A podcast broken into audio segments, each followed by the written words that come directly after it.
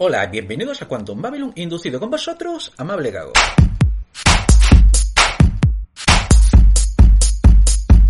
En el programa de hoy hablaremos de Alice in Borderland.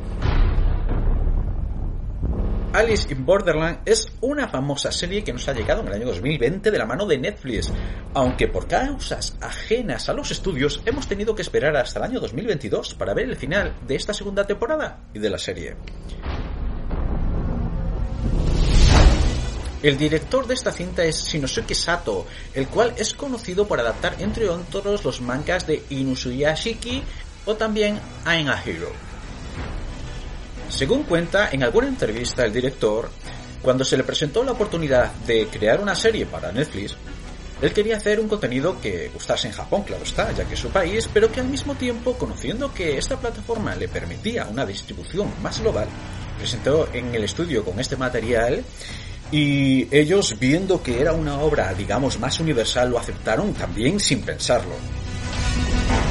Además, él se daba cuenta de que el material con el que trabajaba era un material el cual en televisión no se ha visto antes y también su adaptación no iba a ser fácil, tanto para el guionista como para los actores y también para la gente que se encarga de CGI, iban a tener bastante trabajo para hacer una cosa bonita y molona. Además, tenía claro que deseaba ser el director de todos los episodios. De este modo tendría más consistencia y la historia se miraría más lineal en todo su contenido. Por si esto no fuese poco, eh, Sato lo tenía claro. Tenía que buscarse a alguien para la banda sonora que fuera una persona de experiencia y que estuviera bastante confirmado su trayectoria. Por lo tanto, encontró a Yutaka Yamada, el cual es conocido por sus trabajos tanto en la animación como en la televisión como en películas. Sus obras más destacadas, por ejemplo, podrían ser la serie de animación Tokyo Ghoul, también después aparece en la película Tokyo Revengers o en la película de Bleach. Respecto del elenco de los actores, aparecen entre otros Kento Yamasaki, Tao Tsuchiya y Nihiro Nuyasaki. Estos actores quizás no se conocen mucho aquí en Occidente, pero son actores jóvenes y consagrados en Japón, con una gran trayectoria como actores en series, películas, muchos también como dobladores de anime, etc. Personalmente creo que todos desarrollan muy bien su personaje, pero sin duda para mí el personaje o que más me gusta de la serie es Suntaro Chisilla, el cual es un jugador misterioso, silencioso, muy astuto y una persona con la cual sabes que siempre va a dar algo con lo que te vas a quedar. Respecto del título de la obra a mí me parece brillante, ya que usa una palabra que se llama Borderland esta palabra tiene doble significado o tiene doble vertiente, ya que podría significar el país de los tontos. También podría referirse a zona fronteriza. Y las cosas como son, las situaciones y los problemas que plantean la serie están tan al borde de cruzar los límites tanto del entendimiento, sentido común, como de la resistencia física de las personas, etc., que esta palabra le viene al pelo. Además, Teniendo en cuenta que su título se basa en el libro de Alicia en el País de las Maravillas, traducir esta serie como Alicia en el País de la Estupidez tampoco queda nada mal. Esta obra, además, no solo toma lo que sería el título de la famosa obra de Lewis Carroll para inspirarse, sino que su argumento posee múltiples similitudes con la Alicia en el País de las Maravillas. De tal forma que, por ejemplo, Alicia si leemos su libro, se nos cuenta cómo se adentra en un mundo sin querer. Lo está persiguiendo por el camino un conejo blanco. El nuevo mundo, además, tiene experiencias muy extrañas y de difícil explicación. Por otro lado, tiene una parte bastante educativa, por no hablar también de la importancia que tienen los números, las cartas de póker y sobre todo esta obra puede y debería leerse conociendo que para muchos en su época fue una crítica y una obra que criticaba las convenciones rígidas que tenía la sociedad victoriana. De la misma forma, cuando vemos Alice in Borderland nos damos cuenta como unas personas aparecen en un mundo nuevo. Las cosas que les ocurren son increíbles. No tienen explicaciones tampoco para ellas. Por otro lado, la presencia de las cartas de póker son casi el alma de la historia. Tiene una parte también muy educativa y además plantea situaciones o puzzles muy entretenidos.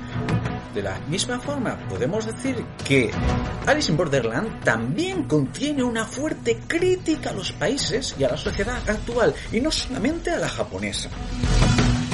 La serie nos muestra como los protagonistas buscan una salida para regresar de este mundo al suyo. Mientras tanto necesitarán pasar diferentes pruebas muy entretenidas.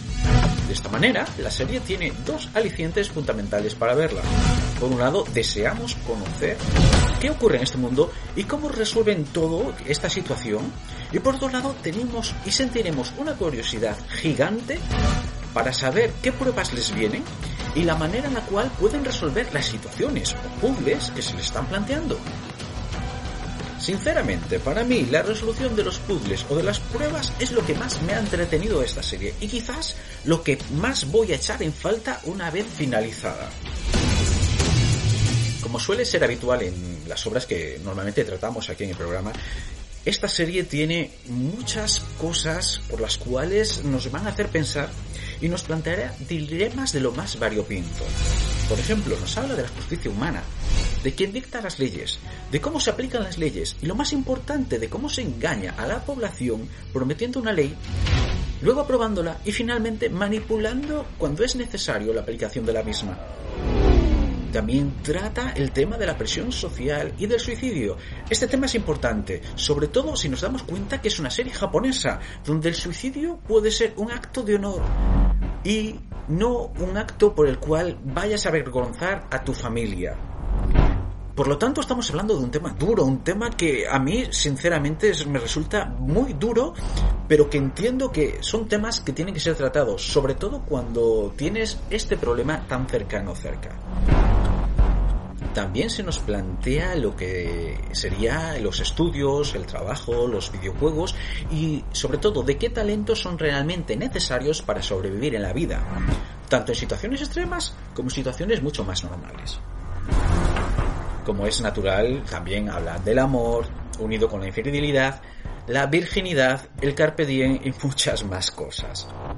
Sin duda, pienso que uno de los temas más interesantes que se nos plantea es el tema del egoísmo, de la individualidad y el engaño, contraponiéndolo con la amistad, la confianza y la formación de grupos para hacer así a las personas más fuertes.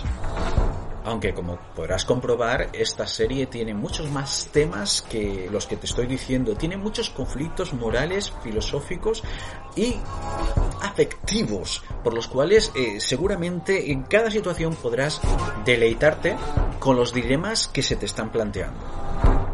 Es necesario decir que esta serie, Alice in Borderland, está basada, como habíamos dicho, en un manga muy famoso, compuesto por 18 tomos.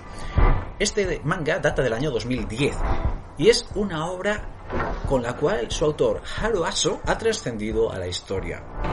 Haro, en su obra, hizo una historia bastante más larga de lo que se nos muestra en la serie, y también el argumento difiere un poco. En la serie, y sobre todo la segunda temporada hacen una versión paralela y acelerada de los acontecimientos, lo cual lo veo muy bien, ya que de esta forma la serie tiene su propia personalidad e identidad. Pero al mismo tiempo el director Shinosuke Sato no se olvida de los lectores y dota a la cinta de pequeños flashbacks sin desarrollar demasiado con el cual aparecen escenas de otras pruebas que se mencionan en el manga, lo cual es de agradecer porque es un fan service total. Por otro lado, la serie actualiza ciertos conceptos menores, como podría ser, por ejemplo, el uso de smartphones, lo cual hace que em, esto se ve mucho más actual. Sinceramente, me encanta la función de los mismos en el transcurso de esta serie y cómo se desarrollaron las cosas. Para los que le interese normalmente el anime, decir que también está disponible, en este caso en formato de OVAs.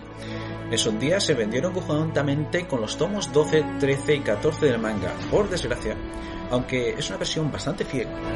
Y nos muestran una prueba que está muy interesante ah, con unas flechas y que no aparece en Netflix. Lo malo es que estas ovas, la verdad es que solo abarcan el arco principal, o sea, principal no, al arco del comienzo de la serie, por lo cual seguramente te vas a quedar con ganas de más. De esta forma, recapitulemos todo. Alice in Borderland es una serie de dos temporadas y cerrada. En ella se mezclan los géneros tales como acción, drama y algo de terror y romance. Además, goza del aliciente de que el espectador no solo tiene un papel pasivo, sino que en su mente puede idear diferentes ideas de cómo pueden resolverse los problemas y puzzles que necesitan pasar los protagonistas, por lo cuanto la diversión está asegurada. Y sin más, me despido. Sabéis que nos podéis encontrar en las redes sociales. Nos podéis encontrar en la página de web de Quantum Babylon. Y como siempre, estamos aquí contigo en tu Quantum Babylon. Induzio.